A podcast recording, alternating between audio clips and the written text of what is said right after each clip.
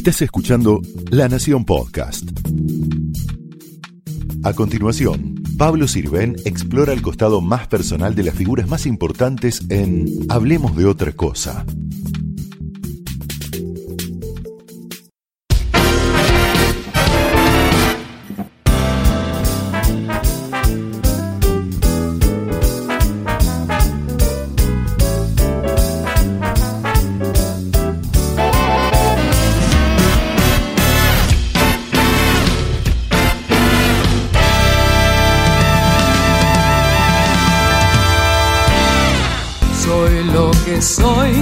Quiero piedad, no busco aplausos. Toco mi propio tambor, dicen que está mal, yo creo que es hermoso. ¿Por qué tengo que amar según los otros dicen? Trata de entender las cosas de mi mundo. La vergüenza real es no poder gritar.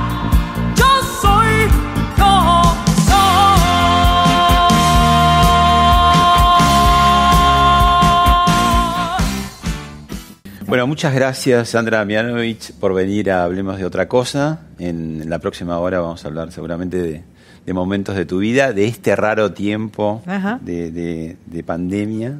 Y de No, gracias por la invitación. Placer. Bueno, vos, si la memoria no me falla, esta es la segunda entrevista que te hago. Ajá. Pero la primera fue hace más de 40 años. ¡Upa! ¿En O serio? sea, éramos muy chicos, Éramos los dos, muy chicos. Y después entraremos en detalle, ¿no? Pero contame de qué manera eh, corrió el agua bajo tu puente, ¿no? En estos cuarenta y pico de años. Bueno, yo creo que he tenido muchos privilegios y he tenido muchas oportunidades y las he ido tomando a lo largo de mi vida. Empecé hace 44 años atrás, exactamente, en un lugar que se llamaba La Ciudad, Que era ahí Eh, en Talcahuano, en Marcelo Talcahuano y Marcelo de Alvear, exactamente, en un show. Que era un café, con, eh, como se llamaba en aquella época, ¿no? Café Exacto. concert. Era un café concert. eh, y eh, ahí estaba Buenos Aires 8, Jaime Torres, un ballet de Beatriz Ferrari con Mónica Millán como bailarina principal, Roberto Catarineu y mi mamá que hacía la presentadora. Fue la este lugar. presentadora. Pero eh, después volvemos sobre eso. Contame si, si el tiempo, ¿cómo te corrió? Eh, ¿Lento, rápido, miti miti? ¿Qué, qué- de qué manera el tiempo se, se encarna en vos? Eh, yo, yo creo que una mezcla, un miti miti me gusta, porque si pienso que pasaron 44 años, digo, ¿en cuál? ¿En qué momento? Y, y, y, y después, cuando empiezo a eh, recordar los distintos momentos, las distintas situaciones, le- las, eh, las cosas que me fueron pasando, las cosas que pude ir haciendo, bueno, eh, ahí ya se, se puebla ese río de, de tiempo. Y, y soy además de las que me, me gusta festejar el paso del tiempo, festejar mi cumpleaños, decir la edad que tengo. Me parece que me gusta que el paso del tiempo también se vea en uno. Eh, no me gusta mucho cuando eh, ves a una persona y decís, ¿qué le pasó? Está, está diferente, Sí. pero no por el paso del tiempo, sino por impedir el paso del tiempo. Eso, eso, eso me, me- me- me genera un poco de rechazo. Bueno, vos sabés que yo también empecé periodismo hace 44 años. Nacimos en el mismo año. ¡Apa! Pero vos estás tan linda como la primera vez y yo estoy un poco más pelado que aquella vez. No, no, no es así. Yo creo que la belleza. Pero no eh, cambió, eh, si esta fuera la película de Sandra Mianovich, digamos, hay, hay películas, viste, donde eh, transita una vida y hay que cambiar el actor, porque el actor eh, cambió mucho. Y vos Claro. seguís siendo Sandra, no, no cambiaste. Yo Este, todavía vos me, lo dijiste. Todavía me parezco a mí y este y yo creo positivamente que eh, si uno mantiene como esa coherencia, esa consecuencia a lo largo de la vida, eh, También se refleja, decís, se refleja. La belleza, la, la- lo- la gente linda es la gente que le pasaron cosas, las piloteó, las llevó, las hizo crecer, las transformó. Esa es la gente linda. Bueno, te, te invito a ir al túnel del tiempo. Dale. Los comandantes del golpe toman el poder con una clara misión. Eliminar toda forma de participación popular que se oponga al proyecto político de las Fuerzas Armadas. Bueno, elegí 1976 porque tanto a vos como a mí empezamos a trabajar aquel año, ¿no? Un año muy particular, muy trágico, muy desgraciado. Eh, ¿Vos eh, ¿qué, fecha fue que hiciste ese debut en la ciudad? 20 de mayo. O sea, recién, recién el golpe empezado, recién empezado. Yo, yo diría que yo no tenía mucha conciencia de lo que estaba pasando, ¿no? Yo tenía 19 años y este y, y nada, me, me, parece que toda esa época yo la transité, porque además ese fue el puntapié inicial, empecé a cantar en pubs, empecé a autoabastecerme, al año siguiente, en el 77, me fui a vivir sola. Y, y y medio que uno iba como medio inconsciente, como además yo no... Tampoco se sabían, después se supieron con el tiempo cosas, las cosas Yo no, no, estaba en ninguna facultad, bueno, yo había estado, estaba, ese año estaba en el Conservatorio de Arte Dramático y lo intervinieron, yo, yo lo dejé antes de fin de año, pero más que nada porque yo quería estar en el conservatorio que era muy interesante y que me, me permitió aprender un montón de cosas. Y hubiera aprendido un montón de cosas más y me hubiera quedado. Pero yo quería formar parte de un grupo y, sentirme una más y me di cuenta que no podía. Aparte empecé a trabajar, como que yo tenía una realidad distinta a la de todos los demás. Esto me hacía siempre sentirme como este sapo de otro pozo. Eh, una de tus canciones eh, decís, si yo pudiera eh, regresar el tiempo, sí, Sí, esa es, Sin tu amor. Sí. Esa es de Lerner. ¿Qué, qué, qué cambiarías, qué, qué, modificarías, qué suprimirías? Mm, no sé, yo, no modificaría, no, no suprimiría. Me, eh, me diría... Eh, este, ¿Qué mejorarías de pronto? Me diría, no, quédate tranquila, no tengas miedo, que va a estar todo bien. Como que este, yo supongo que ese, ese abismo que uno tiene frente a, a, a su vida que está por delante eh, genera un montón de miedos y este, eh, eh, determinadas cosas que yo pensaba que, que nunca se iban a poder hablar ni mencionar, ¿no? Este, y con el tiempo se han vuelto tan naturales y tan fáciles. a pesar de, de, los abolengos que vienen en tu árbol genealógico de un lado y del otro, eh, has sabido transitar la vida eh, sin ese peso a veces que tiene eh, algo rancio, ¿no? De los grandes apellidos, las grandes historias, los príncipes y los reyes, ¿no? Em, ¿cómo, ¿cómo, poder ser sobria, que eso es una marca tuya, sin ah. aburrir? Que esa es otra marca tuya y que a veces es muy difícil de combinar esas dos cosas, ¿no? Porque uno dice, a ah, una persona sobria es, eh, aburrida pero hay que saber ser sobrio y entretener o ser interesante, y vos podés hacerlo. ¿Cómo es? Eh, yo creo que este yo creo que he sido siempre, como decís vos, sobria. Viene evidentemente de una cuestión cultural familiar, porque somos todos así, y, eh, y a la vez medio transgresora.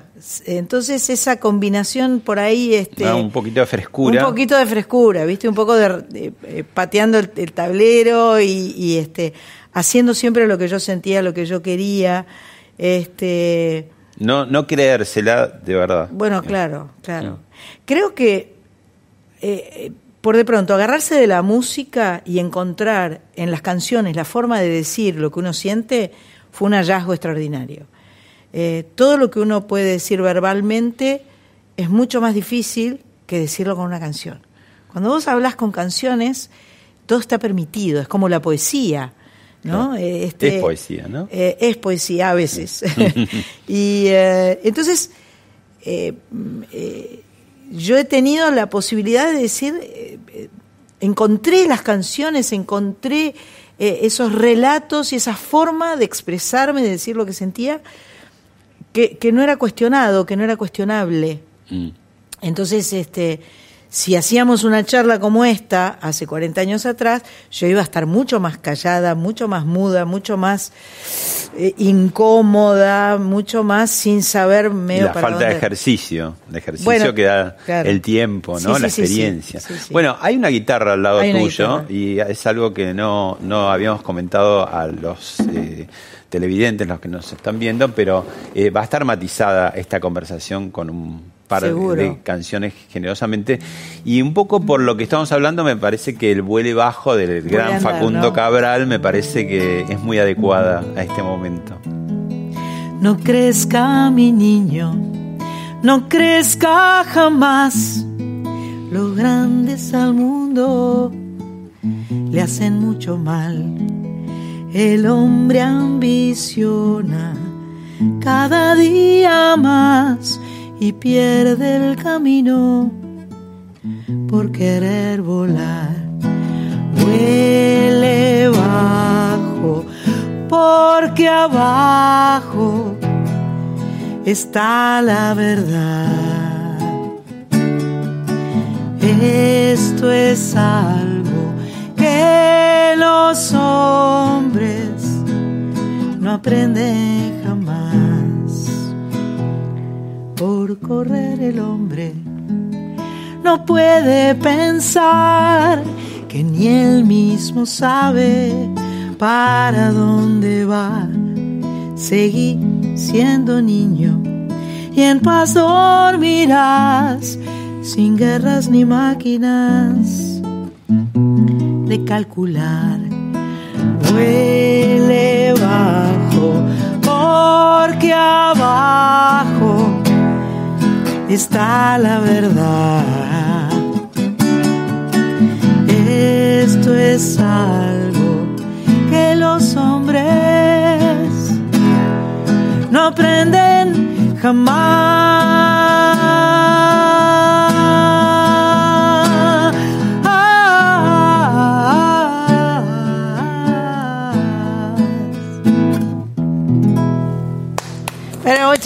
Gracias. Aquí. Qué bueno, un aplauso. Qué bueno. claro, el tipo de streaming, ¿qué no- pasa con el no aplauso? No está. más. No está más. Eh, Vos sabés que eso es lo más loco de los streamings, que vos cantás y pones mucha energía y, y- y te, y te metés y te emocionás y terminás y, ¿Qué pasa? y- y Falta no, hay, algo. no, hay, no, hay, no hay contención. Hay un La- silencio. claro, la, la sensación del, del aplauso es la contención, ¿no? Es, es eh, yo te atajo. Sí. Te- te- te- la sensación de que te atajan. Esa vibración, ¿no? Sí, Cuando estás en sí. un, teatro y cuanto más grande debe ser, ¿no? Te, te atraviesa, te electriza de alguna manera, ¿no? Es muy- Te energiza, te da nervio. ¿Cómo es esa mezcla? Esa te energiza, te alimenta, te es, es- es esto que yo te digo, es como que te abraza, te protege, te contiene y te alienta a seguir adelante, ¿no? Y, y el streaming sería como la grabación de un disco más que, porque digamos en el disco cuando vos grabás estás sola y tampoco Sí, hay aplausos, sí. bueno, te dicen de control muy bien, repetimos, qué sé yo. ¿Qué- Pero hay algo en el streaming ahí. Hay algo diferente, por de pronto este, tenés un- una cámara enfrente, le hablas a la cámara y sabés que en esa cámara hay alguien. Mm. Entonces, este, es como, es como yo estoy en, en- un tete a tete acá con vos y estoy hablando con vos. Y esta es la sensación, hablas con la cámara y hablas con alguien. Entonces, sabes que ese alguien son varios, no es una sola persona, pero a la vez hay esa intimidad. Me parece que yo creo que cada uno de nosotros va, Y tenés va a mensajitos a veces cuando Sí, vos, no en los shows. Bueno, por cierto, hiciste un show muy exitoso y vas a volver a hacer otro. Sí, exacto. Hice uno el 25 de junio y haré otro el sábado 22 de agosto a las 8 de la noche. Sí. Voy a tener muchos invitados. Esto es una sorpresa linda para Ah, mí. Mirá qué bueno. Cada cual Este, en su cada lugar. cual en su lugar. Este, pero aceptaron venir a mi fiestita eh, Alejandro Lerner, Marilina Ross, la Bruja Salguero, eh, Ana Prada Todos grandes. todos grandes y, y la familia, que la familia siempre tiene que estar, que es mi hermano Vane y mi sobrina Sol, que van a estar Bueno, acompañando. eso te iba a decir, ¿no? El, apell- el apellido Mianovich, al principio, uno, eh, lo- lo- los veteranos, leyendo historia, lo asociaba más a la navegación. Claro. ¿no? Vapor de la carrera, lo- lo- los barcos, tu, no sé qué, tu tatara o Bis. bis, bisabuelo, Bisabuelo Miguel. Nicolás, ¿no? ¿También?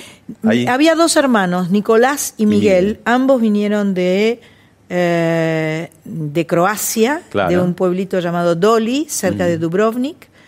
Yo todavía no conozco, no he estado ahí, me gustaría ¿Y muchísimo. sabés algo de croata o no? No sé nada de croata. ni saludar, ¿no? Nada, nada, nada. Es, eh, No te podés convertir. acaban. Yo, yo te auguro para vos convertirte en la Natalia Oreiro de Ah. Croacia, de Croacia. ¿Qué te parece? Sería divino, me encantaría.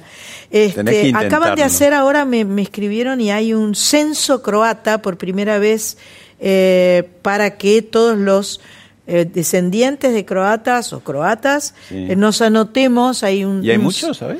No tengo ni idea. Supongo que están tratando de averiguar eso.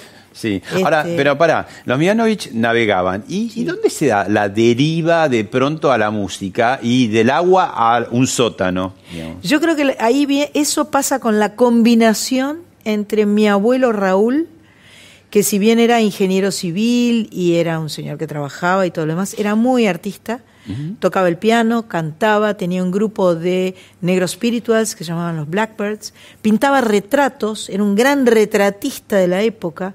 Todas las señoras paquetas de Buenos Aires tienen un retrato eh, de, de sí mismas o de sus hijos eh, hecho por Raúl Mianovich. Y eh, él se casó con Delia Berromadero, mi abuela, familia de ocho hermanos, todos cantantes, todos, no cantantes profesionales, pero la mayor sí, Graciela Berromadero era cantante lírica y era profesora de canto. Eh, cantaban todas las hermanas y los hermanos. Había un Horacio eh, que era la oveja negra de la familia porque cantaba tango. Este, y, y yo creo que esa combinación, Mianovich Berromadero, generó Hizo la familia. la música, sí, ¿no? Sí. Y ese sótano que era que la casa. La casa de mi abuela y mi abuelo. y por la ahí pasaban Montevideo. todos los Mianovich y figuras ilustres del mundo de la Exacto. música, glorias, ¿no? Como, como quienes. Época como Maurice Valier, Fitzgerald, Fitzgerald. Oh. este, eran polistas también mi papá y mis tíos. Bueno, no la nombramos, pero la aludimos y pasó hace poco, por hablemos de otra cosa, en diciembre, especialmente la visité en San Pedro, y dijo esto.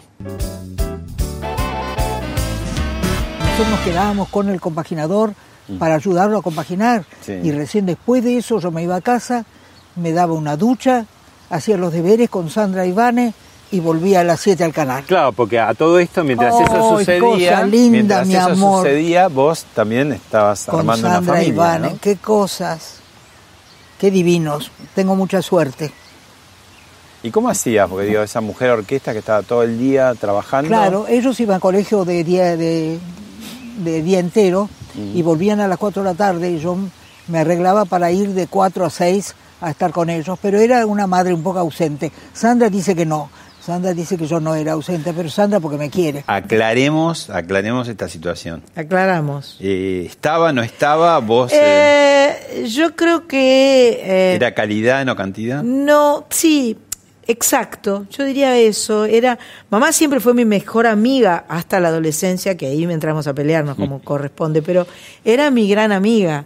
Eh, de repente tenía horarios diferentes que las otras mamás y por ahí yo llegaba al colegio y no estaba, pero a mí me- est- est- estaba, estaba un montón. Eh, eh, creo que lo más interesante de haber crecido con una mamá así y con un papá así es que yo sentí que, que- que- que no, no, no había nada que yo no pudiera hacer por ser mujer.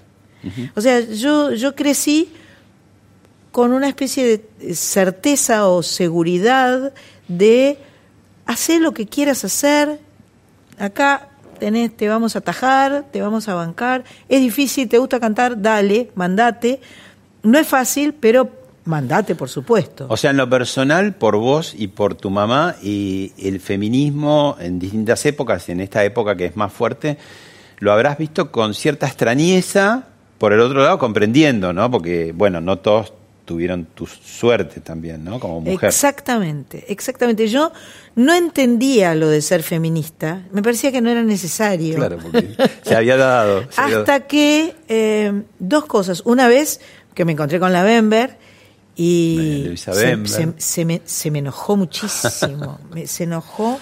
Me encontré en una reunión en la casa de Alejandro Curopátua con la María Luisa Bember y yo dije, no, yo no, no hace falta, no soy feminista. Pero por fa- no, como no podés no ser eh, eh, feminista. Estaba muy enojada. Y después viajamos a, a, a Perú con Celeste a cantar. Y, y había dos eh, como agrupaciones feministas. Las floras y las de otro, las dos tenían que ver con mujeres emblemáticas del Perú. Y me di cuenta por la forma, o sea, era, un, era, un, era distinto que lo que yo veía en mi casa, ¿no? De repente habíamos ido a cenar o a almorzar a la casa del empresario que nos contrataba y su mujer nos servía a la mesa, pero no se sentaba con nosotros. Entonces yo dije, ¿cómo, cómo- cómo- qué pasó acá? O sea, había como actitudes y cosas donde yo me di cuenta que evidentemente Diferencias. había, algo había, algo había. Y bueno, eh, a, la- a las marchas de Ni Una Menos hemos ido Marita, mamá, Sonsoles, todas juntas, porque eh, indudablemente este, eh, ya, ya a esta altura eh, creo que la, la única opción es ser feminista. Mm. Bueno, tenemos ahí compilado, sería imposible porque llevaría este programa y varios más, un compiladito de grandes éxitos tuyos para ver. ¿Tenés? Sí. Opa. Soy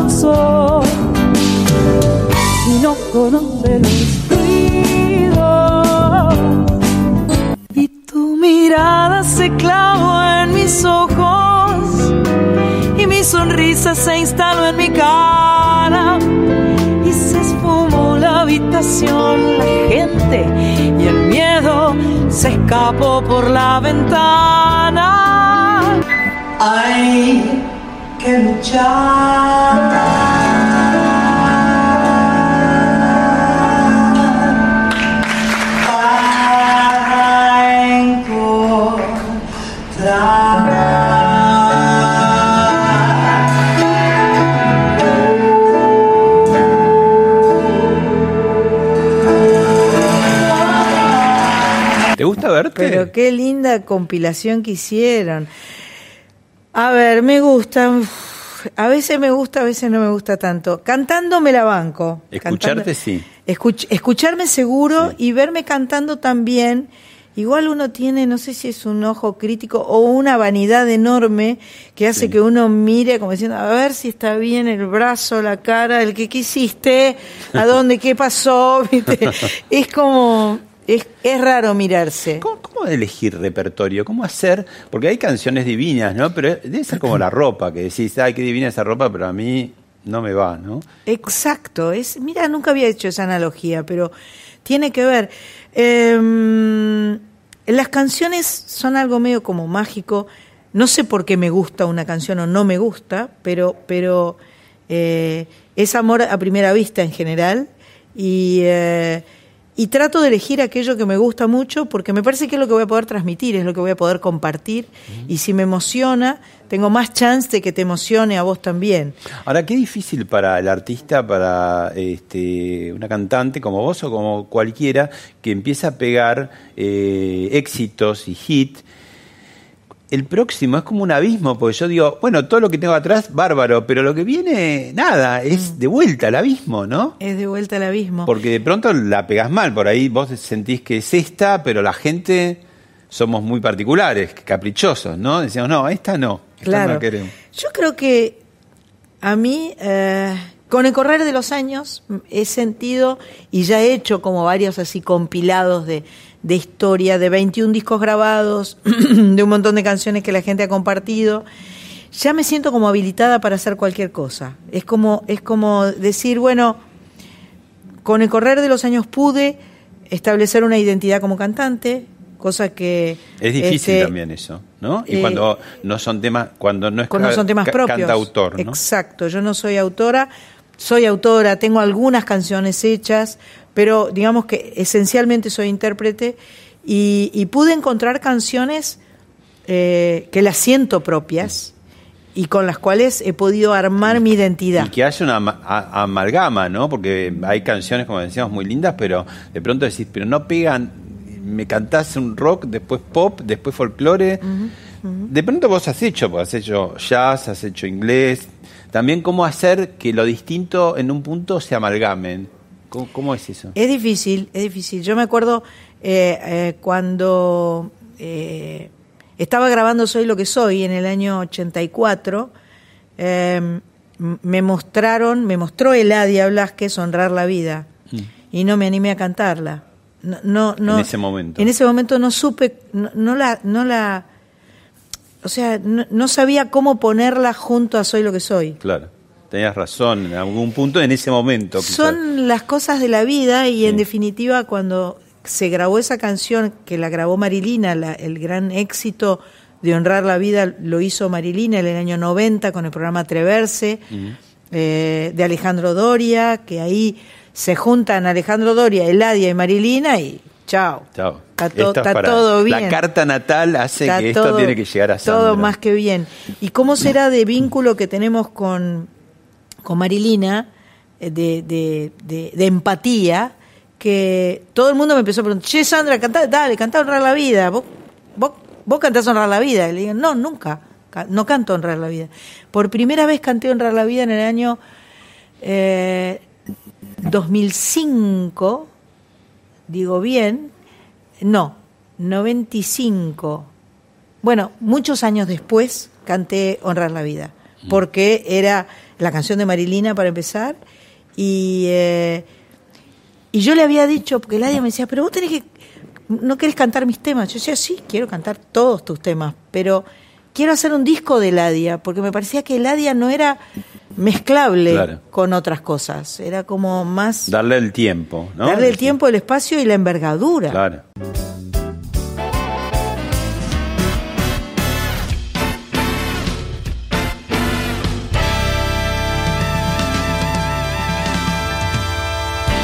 Vos eh, Soy lo que soy, vimos ahí en el compiladito un cachito de, de- de ese éxito impresionante que fue Puerto Poyenza. Sí, ¿Te animás ahora? a claro.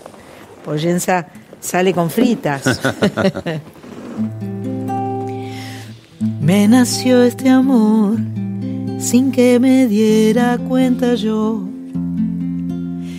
Tal vez el miedo no dejó que apareciera. Y creció este amor alimentándose en el sol de los amaneceres de Puerto Poyenza. Y no me animé a decirte nada. Pánico porque me rechazarás como una semilla que no puede ver la luz.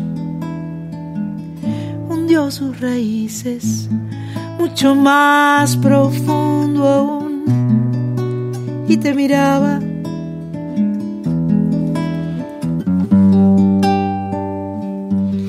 Y te esperaba.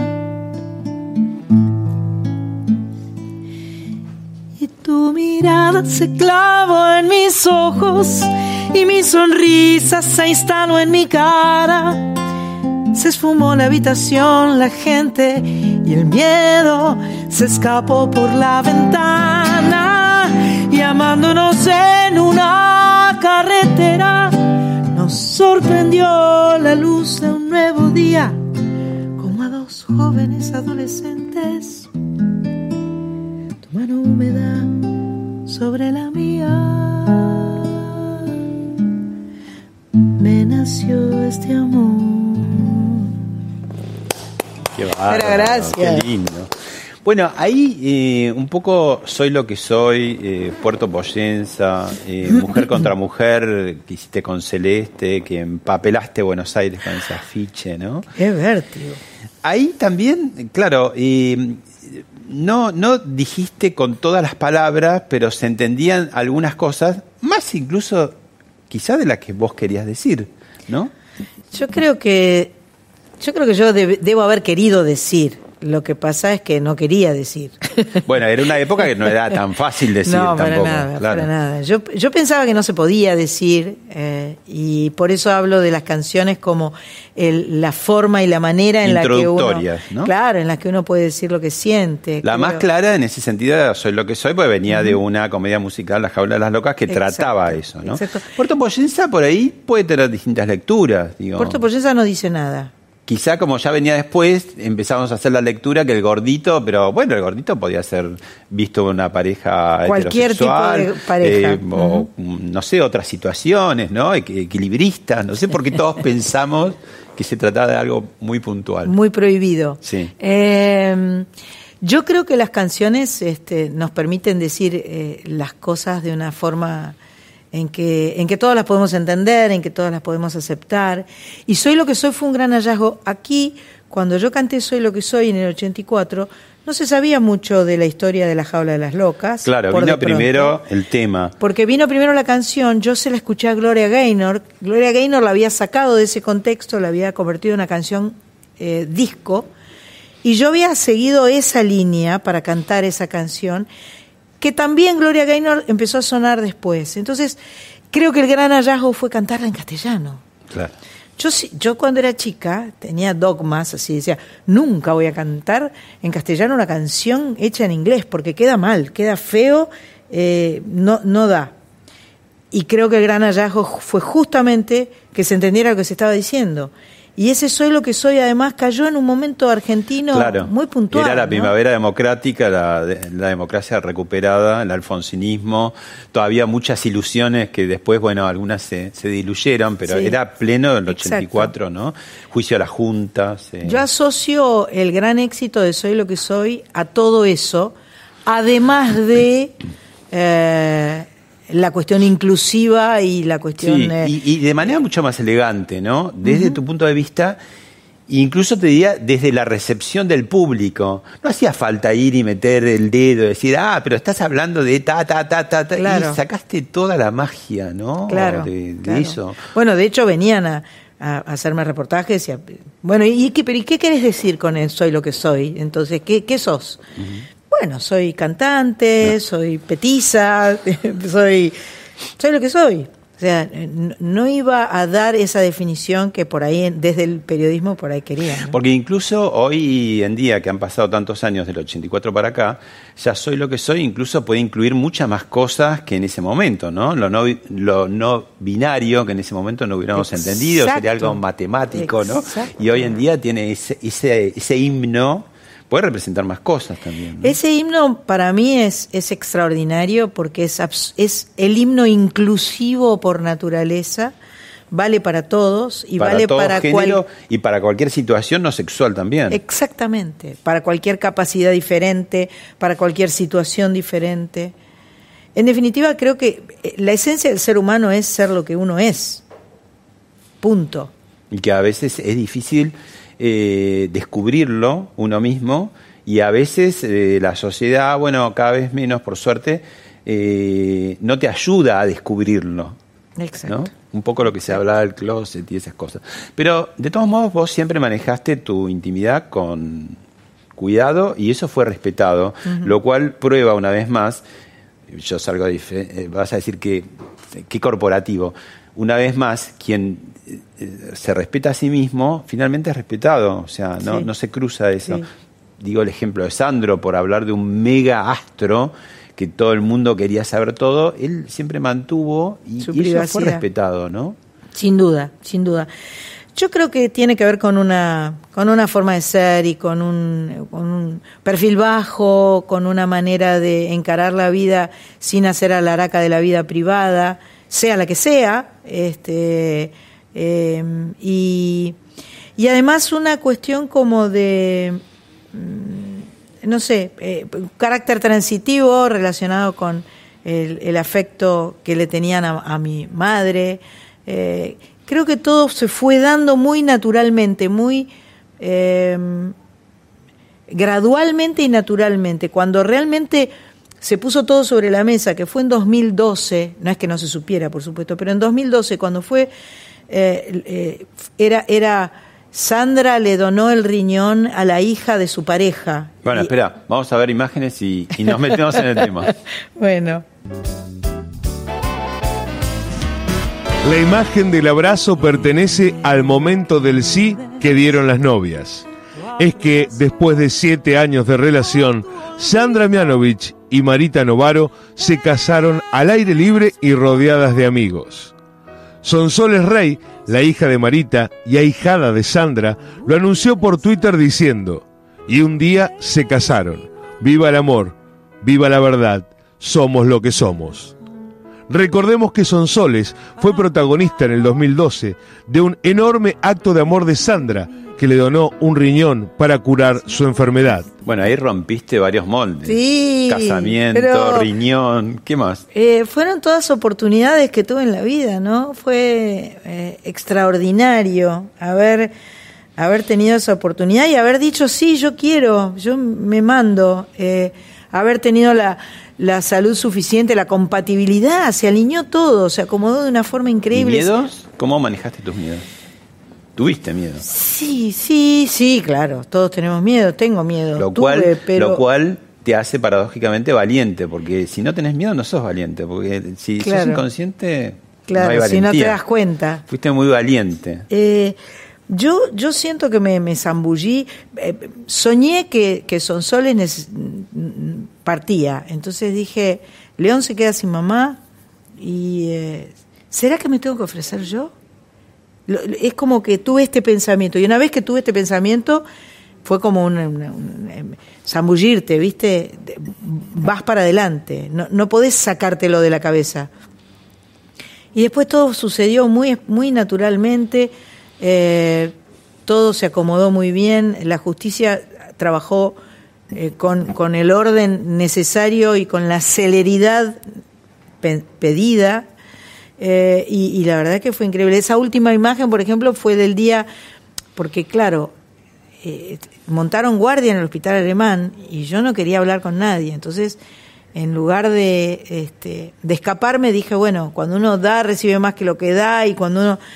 Pero para hablar con la prensa, mamá y, mamá y César tenían su programa de radio en, en- Claro, en en Radio Del del Plata, Plata. entonces me fui y justo era, creo que era un, un lunes que era feriado, este, y ahí, y ahí arranqué a charlar. Era, era el mejor lugar donde hablarlo con la prensa. Ahora, ahí eh, se da algo también mágico que, lástima, no, no se aproveche más, ¿no? La conjunción de una figura querida, conocida, prestigiosa, eh, que no necesita hacer esto para trascender, porque ya trasciende con lo otro, con un mensaje, se volvió como muy potente el Sí, mensaje de la sí. donación en ese momento. sí. Bueno, hay, hay, eh, eh, fue como una campaña mediática muy fuerte, este, y de alguna forma yo desde ese momento me, me, me puse la camiseta de la donación de, de órganos, eh, porque me parece que es la, digamos, creo que es la única opción, creo que es la mejor elección. A ver, sacanos temores. Eh, ¿Sos eh, paciente de riesgo? ¿La cuarentena Ah, te hace No, para ser- nada, no, porque mm, todos podemos vivir con un solo riñón y yo no estoy enferma de mi riñón. Si tuviera alguna enfermedad renal, sería paciente de riesgo. Yo soy una mujer sana con un solo riñón en vez de dos. Entonces, no tengo ningún tipo. Puedo ser de riesgo por la edad, pero no por la, por la falta de un riñón. ¿Y te cuidás? ¿Cómo llevas la cuarentena? Eh, me cuido, este, somos prolijas, este, los protocolos, no salgo, salvo hoy para venir acá. Eh, los sábados voy a la radio, a, a Maipú 555, y voy a hacer las compras. ¿Y a tus padres cómo los ves? ¿Por teléfono? Ay, ¿Por Zoom? Hablamos por, teléfono, no, No son un, des- no, un espanto tecnológico Ah. son, ni WhatsApp tienen. Ninguno de los dos, ni Mónica, que ni- fue tan no. este, pionera con los Mamá, anda bien con la computadora y con los mails, pero no puede manejar, los telefonitos la vuelven loca, Ah. la ponen de mal humor y no lo sabe manejar. Entonces hablamos por teléfono. César, yo creo que ni siquiera por teléfono, César es mu- mucho más negado todavía, Ah. Pero... Tiene miedo que el teléfono contagie. es bravo César, sí, es bravo. bueno, eh, otras imágenes para ver de momentos tuyos con otros artistas. Bueno.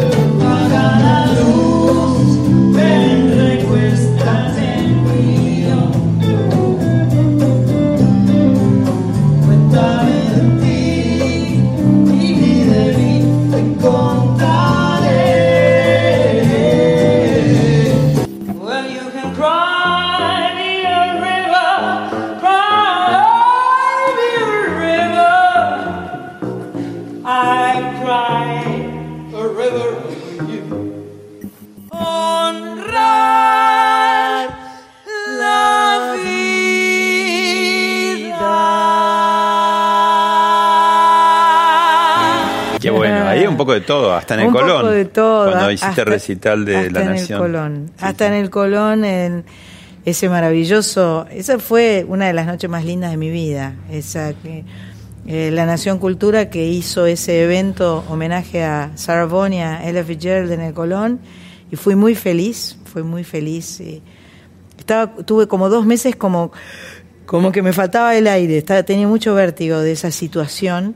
Mm. Sentí que éramos los Mianovich que estábamos en el Colón y lo, lo disfruté Llegaron al. Colón, al Sí, qué locura. Bueno, ahí veíamos eh, imágenes también con, con Celeste Carballo, que hiciste un dúo, bueno, exitoso. y ¿Seguís siendo amiga? Seguimos siendo amigas, no nos vemos mucho, pero este, eh, por supuesto que somos amigas. Creo, creo que lo que hicimos juntas fue muy lindo desde el punto de vista musical, artístico, me parece que fue un gran encuentro, porque además eh, éramos dos solistas que nos estábamos juntando, no era un dúo, digamos. Claro. Y creo que, creo que eso fue muy enriquecedor para, para las dos. Bueno, y ahí tengo entendido un WhatsApp ahí de artistas y de, de músicas, de cantantes, ¿no? Que se hablan, se conocen, de, hablan de la actividad. Bueno, ahora de lo del streaming, de los shows, a veces se ponen más de acuerdo o no con las fechas porque es difícil Sí. en este momento. ¿Qué, Sí. ¿Qué pasa ahí? ¿Qué corre por ahí? Ahí, eh, bueno, eso fue un encuentro que tuvimos en, en el Teatro Colón. eh, Estamos 2000 hablando de Patricia 2013. Sosa, Valeria Lynch, vos. Patricia Sosa, eh, Julia Senco, Marilina Ross, Lucía Galán, Marcela Morelo, Elena Roger, Ah, pero está full, el WhatsApp Tola. está todo el día. Sí, sí, es un, es un lindísimo grupo de WhatsApp. eh, al encontrarnos todas y, y sentir que, que tenemos este, eh, muchas cosas en común, nos sentimos muy bien acompañadas. Especialmente te diría ahora en la pandemia, es como que es un, un grupo de chat donde nos vamos contando las cosas que nos pasan porque nos pasan como mujeres, nos pasan como cantantes, nos pasa como personas, nos pasa como, como todo lo que nos pasa en la vida. Hay muchas cosas Sí. en común. Y ahora Entonces, va a detonar eh, con, con el tema de Valeria Lynch y de Patricia Sosa, esta que justamente se superponen las fechas, o cómo, cómo están conteniendo ahí la cosa las demás. Yo creo que yo creo que son desencuentros, que son desencuentros que, que, que son una pena, porque en definitiva todas nos queremos y todas nos respetamos como profesionales. Entonces, a veces pasa que eh, hay intereses contrapuestos, entonces es complicado negociarlos, Claro, ¿no? sí. Pero el cariño está, me parece. Bueno, otro video con otra faceta tuya que hasta ahora no hablamos.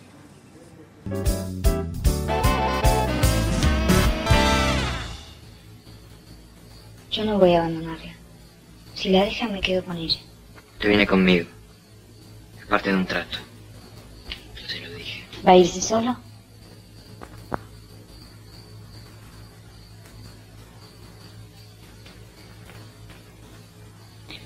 Únicamente muerta me sacará de aquí. Yo siempre estoy pensando muchas cosas sin sentido. Y probablemente estar cerca de la gente sea mucho mejor de lo que yo creo.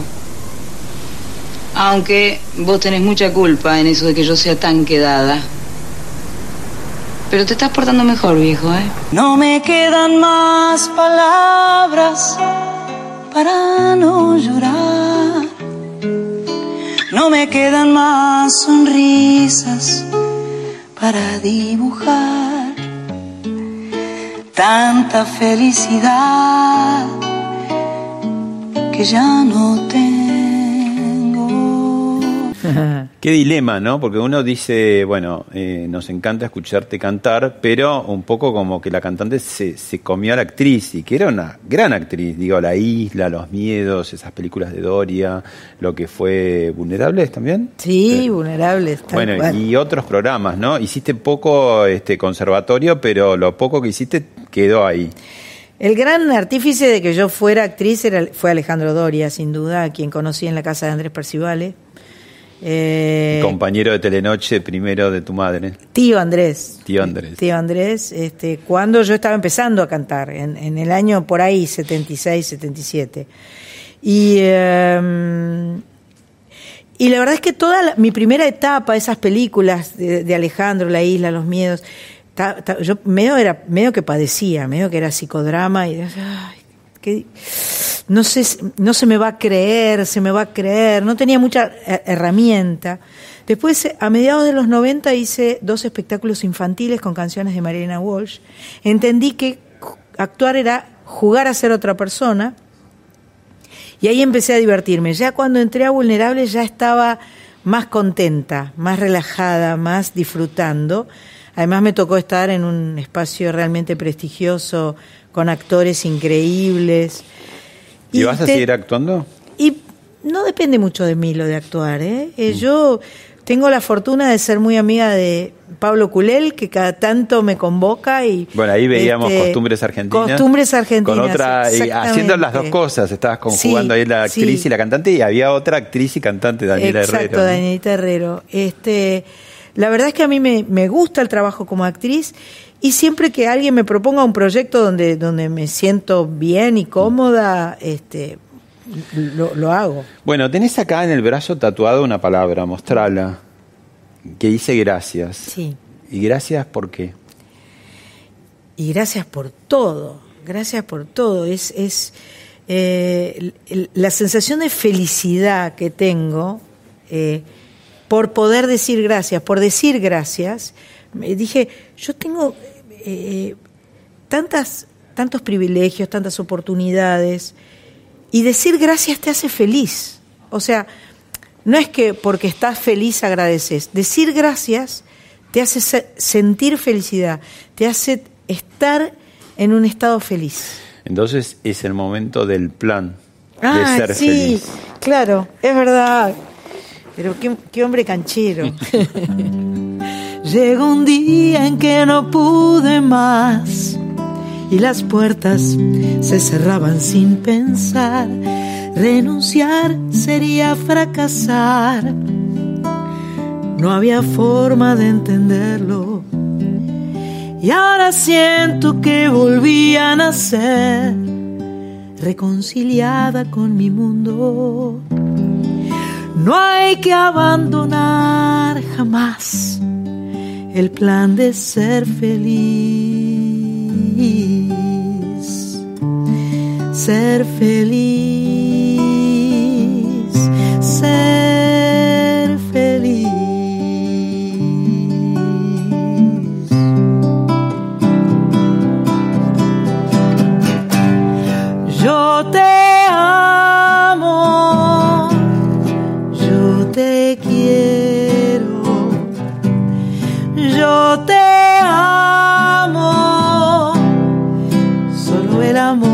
salvará.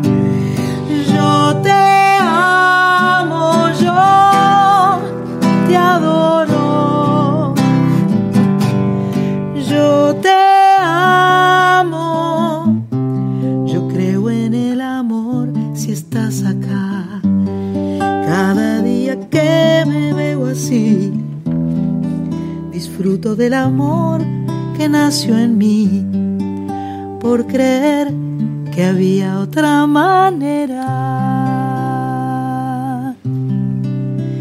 De ser mejor y ser feliz. Gracias. Está terminando esta segunda entrevista en más de 40 años y si, y si, mantenemos el ritmo y todavía estamos por acá, dentro, de 40, dentro de 40 vamos a tener un poquito más de 100, wow, ¿no? Wow. ¿Y cómo sería esa Sandra viejita? Esa Sandra viejita va a ser una Sandra contenta, va a ser una Sandra que va a seguir cantando hasta mientras le suene la garganta, siempre. Esperemos que no muy gordita, porque digamos que esa es mi lucha, es eh, eh, que soy una, me, me, gusta, disfruto de comer, disfruto de, de, los placeres y bueno, eh, ahora en pandemia no he engordado, lo cual me hace muy feliz. No, no, no adelgacé, pero no engordé. Eh, así que va a ser una Sandra con, rodeada de gente, supongo, este, y, y espero que cuando llegue el momento sea como una dormidita más. Bueno, eh, ¿te animás? Bonus track, un cachito de Soy lo que soy, ¿nos vamos? Claro, vamos a hacer bonus track. Yo soy lo que soy, mi creación y mi destino. Quiero que me des tu aprobación o tu olvido este es mi mundo.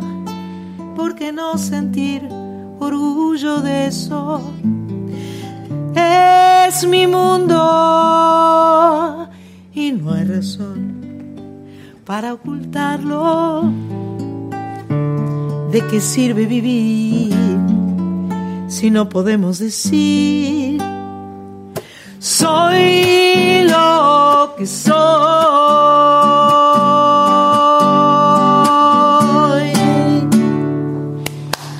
Gracias, Sandra. Gracias, Gracias. por ser como sos. Gracias. Y hasta la próxima entrevista. Dale, dale.